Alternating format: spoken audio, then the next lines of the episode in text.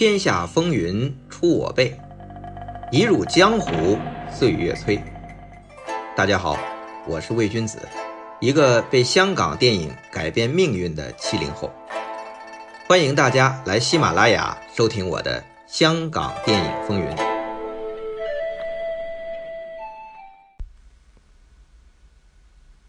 张彻最得意的两大弟子江大卫和狄龙。从情同兄弟到不再合作，不管中间多少人说和都没用，反正是此情不在。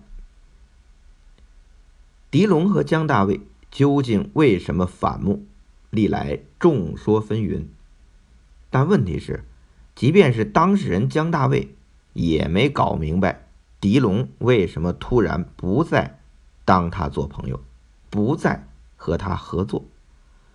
最后只好得出一个朋友只可以共患难，不可以共富贵的结论。这倒真有点像江大卫和狄龙一起演出的刺马了。既然江大卫百思不得其解，那么答案应该出在主动提出分手的狄龙身上。一定是有些事情让狄龙不能容忍，让他的心态。出现了变化，这些事情是什么呢？很可能啊，他们从一开始就存在，一直压在或者藏在狄龙的心底。比如他和江大卫一时余亮的关系。如果说张家班是一个班级，张彻是班主任的话，这江大卫和狄龙。可以算是班里两个完全不同的优等生。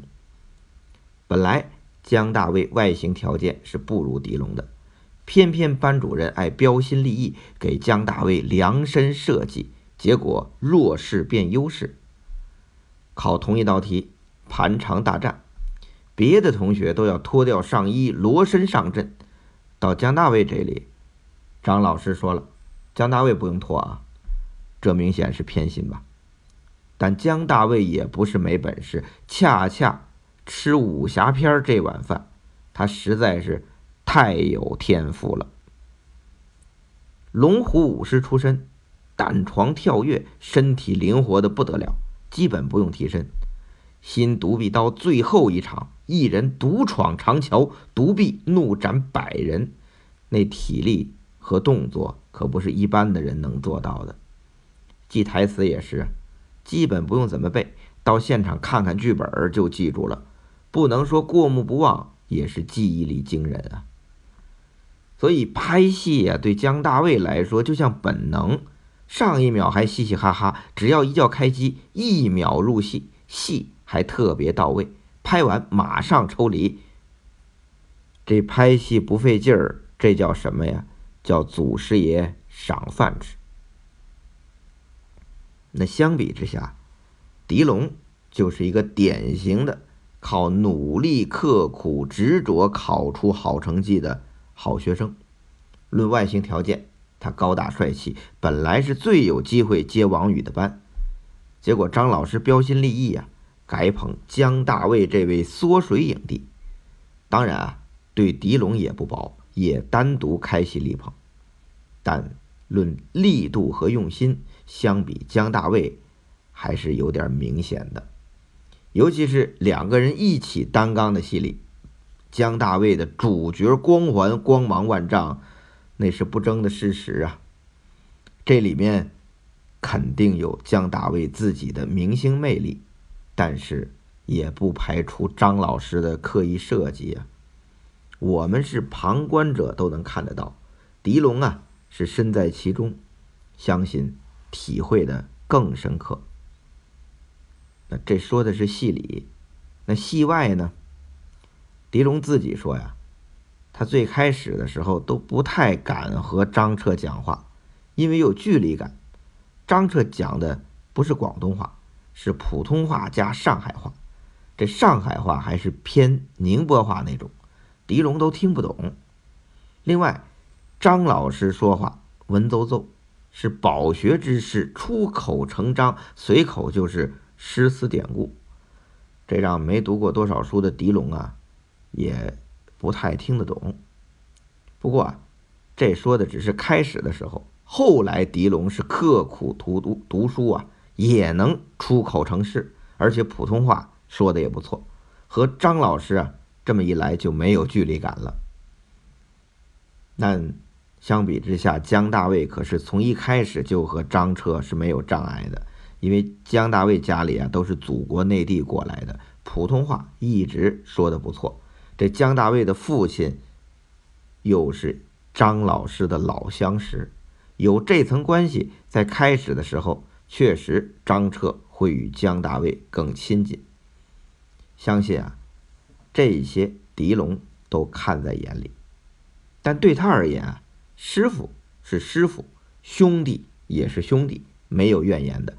只有感激，没有姜大卫天生吃这碗饭的天分，那就更加努力吧。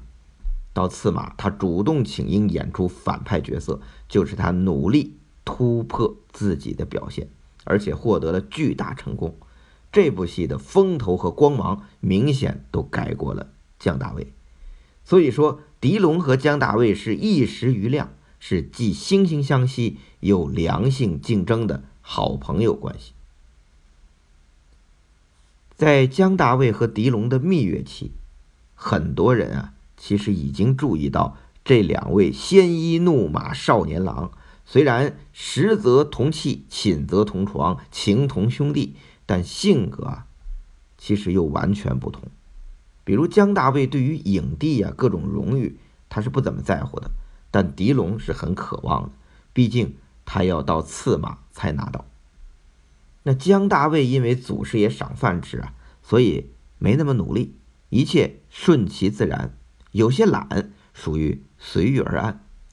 但狄龙啊，就一直刻苦努力，凡事较劲较真，积极寻求突破。在蜜月期里啊，大家觉得他们两个是性格互补，相得益彰，毕竟。姜大卫、狄龙当时年轻，又是同学，又是同事，又是同宿舍，好朋友如胶似漆的时候，这一切是可以掩盖的。但出事儿后，我们会发现，性格的不同，其实也是他们后来分道扬镳的重要原因。我看很多分析姜大卫和狄龙反目的版本，有一点啊。不太被提及，但我觉得很关键，就是他们分道扬镳的时间，原来是发生在张彻远赴中国台湾开创新公司新局面，而姜大卫和狄龙本来是跟随前往，却又被邵氏中途叫回的那个阶段。那这个时期呢，还分为两个阶段，第一个阶段是张彻觉得。两个得意门生要成长要转型，所以呀，让姜大卫和狄龙分别做导演，这也是狄龙所说的他们不和的开始。但狄龙说的是语言不详，为什么张彻让他们做导演反而成为不和的缘起呢？按照狄龙的回忆啊，张彻说，姜大卫已经做导演拍了一部了，为了公平起见，我也支持狄龙你也拍一部。这不是很好吗？看上去很好，张彻是一碗水端平，但对于狄龙来说不太好，因为狄龙从来没也没有想过做导演，只想在演员这个岗位发挥所长。按照狄龙的说法，他这么多年一直在电影圈补课呀，但做起导演来还是没掌握到很多重点。像灯光啊、摄影啊、剪辑啊、音乐呀，包括调教演员演戏，方方面面，平心而论都不到位。所以，狄龙勉为其难的导演了《电单车》和《后生》之后，就坚决的和恩师张彻说：“我还是安心做演员吧。”本来这样啊也很好，但问题是啊，姜大卫做导演做得很好。那狄龙回忆说啊。姜大卫从小在电影圈混大，他妈妈、他爸爸都是电影人。那对姜大卫来说，有一个潜台词，他做导演是顺理成章的。确实，这姜大卫做导演还是得心应手的，他很聪明，做导演拍武侠片，他想啊，我怎么也拍不过师傅张彻，那我就拍社会现实题材。除了上世纪七十年代的《吸毒者》，他八十年代还导演过《听不到的说话》，和他弟弟尔冬升的《颠老正传》一样，也是聚焦被社会冷落的少数群体聋哑人。那后来姜大卫执导的不是《冤家不聚头》，也让萧芳芳拿到了香港电影金像奖的影后。那这么一算，姜大卫做导演啊，时间很长，也很成功。他呢，还接受了师傅张彻的规划呀。让你转型做导演嘛？所以，姜大卫还是那个又聪明又听话的好学生啊。那我们再看狄龙，做导演又辛苦，自己不开心又不成功。那再说起来呀，这也算不听师傅的规划呀，真是何苦来哉？这还真不是狄龙小心眼儿。我们在学习和工作时期。其实很多人会碰上这样的同学和同事，天分比你高一点，成绩比你好一点，又得师长领导的喜欢，那大家还喜欢拿你俩做比较，他偏偏呢和你关系又很好，你说这是什么感觉啊？如果你的性格不在乎，随遇而安也就罢了，偏偏呢，狄龙是个很努力、很认真、很较劲的人，你说你让他怎么办？我想，这应该是狄龙起码在潜意识里不能回避的问题。好了，这是那段时期的第一阶段。那第二阶段就是狄龙和姜大卫离开中国台湾，和师傅张彻回到了香港邵氏的时候，两人演出了《倾国倾城》之后不久，狄龙就宣布不再和姜大卫合作，所以才有了之前的抢戏说的传言。那这个传言真假不论，但有一个事实啊，是这个时期的狄龙在邵氏开始和不同的导演合作，挑战不同的角色。从李汉祥的《倾国倾城》瀛台泣血，到楚原的古龙武侠系列，到程刚、孙仲、华山、何梦华，这狄龙的路子啊，是打开了。他成为香港七十年代后期最卖座的明星之一，也是邵氏最红的明星。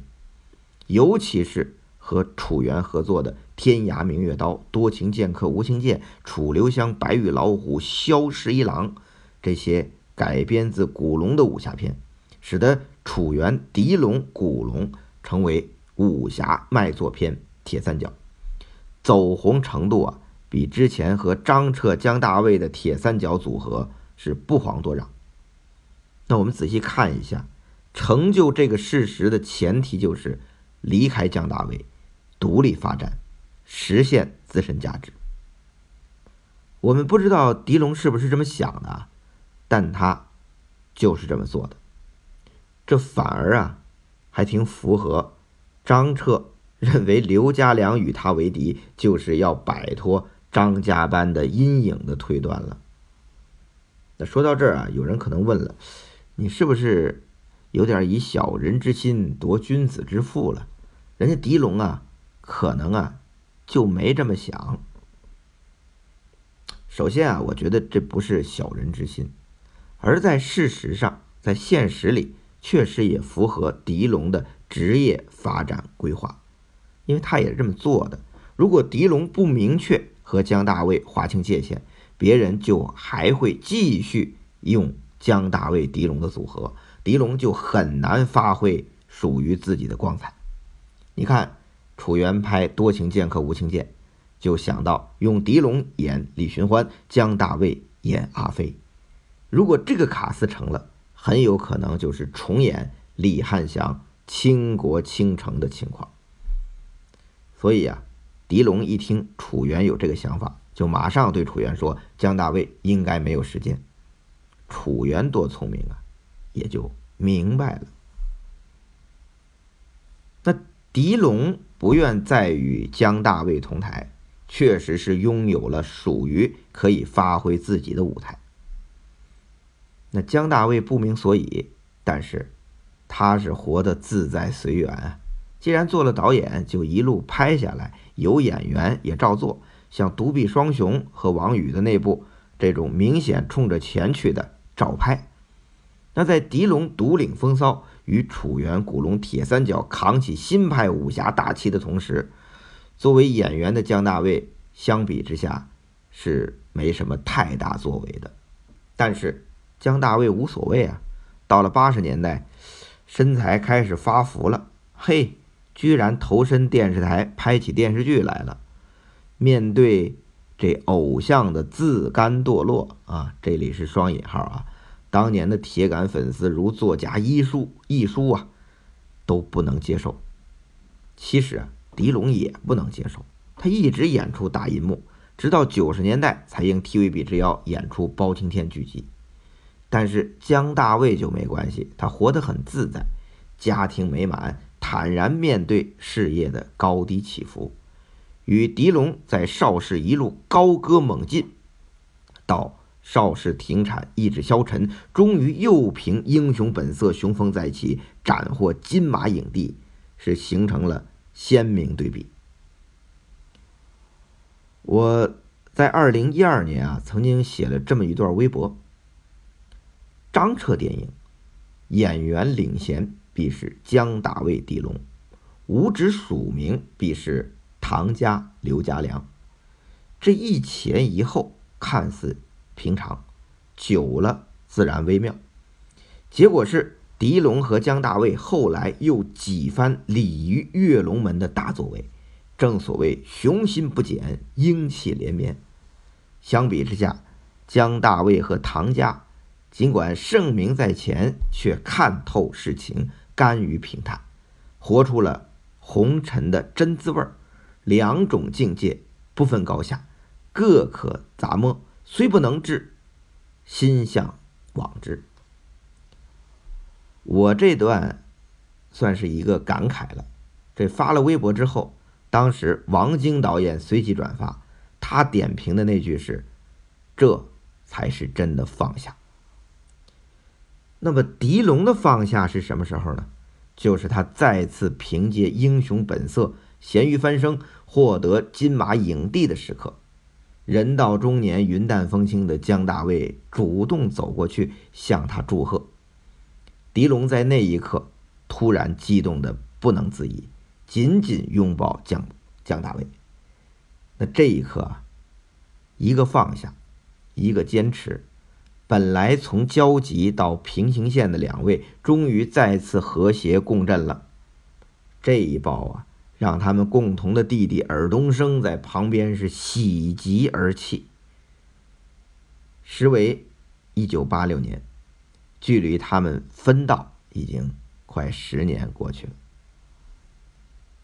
至此啊，姜大卫和狄龙的恩怨算是告一段落，但远远没有结束。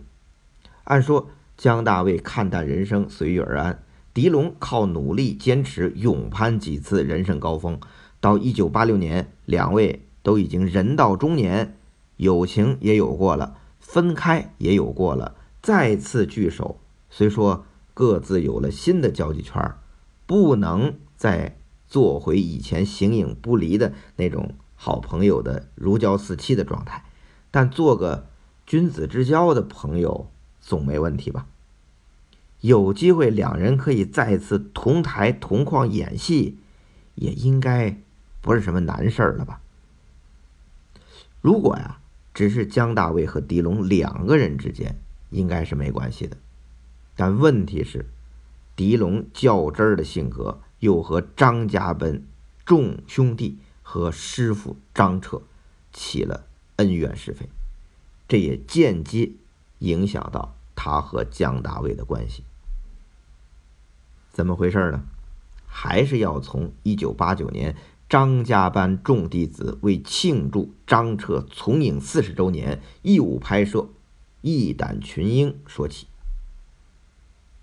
这部戏啊，我们前面讲过，导演吴宇森和吴马，主演呢当然是姜大卫和狄龙了。再加上当时香港影坛风头最近的张家班弟子李修贤，这个组合也算一时之选。尤其是江大卫和狄龙十几年之后再度同台同框，不仅是宣传噱头，而且也是给恩师张彻面子呀。这个组合能促成，最主要还是得狄龙首肯。那江大卫一直都可以嘛。于是啊，已经封笔的张彻的老搭档倪匡写了剧本这故事啊，大概是江湖老大要传位，三个义子中选了一个，于是引发兄弟反目的大战。这三兄弟分别是已经退隐的江大卫，还在为帮会效力的狄龙和李修贤。那狄龙演的是干掉干爹老大的大反派。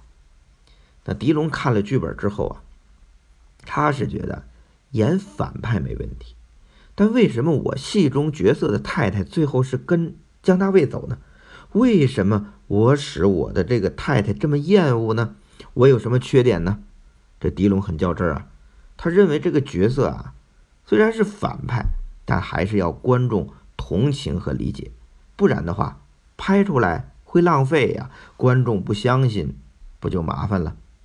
于是，狄龙一边拍，一边向导演吴宇森提出他的疑问，希望能有所修改。因为这种修改啊，之前发生过，是在拍《英雄本色》的时候，本来杀李子雄的最后一枪是张国荣开的，当然也有说法啊，剧本本来是狄龙这个豪哥开的。但实际拍摄的时候，吴宇森却让张国荣开最后一枪。那对此，狄龙表示反对。他说服吴宇森应该让豪哥来开最后一枪，理由是张国荣是警察，开枪杀人会坐牢，所以需要豪哥替弟弟开这一枪，也相当于偿还了之前欠弟弟的感情债。那最后，吴宇森就。在最后一刻答应了。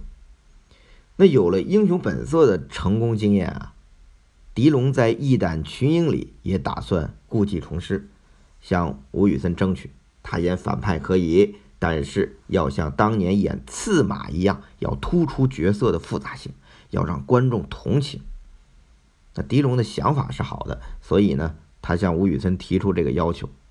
那吴宇森说：“这戏啊已经定好了，不能改了。”狄龙说：“不改的话没有说服力呀！你就算你把我拍成变态的虐待我太太都可以。”那吴宇森听完还是没说话。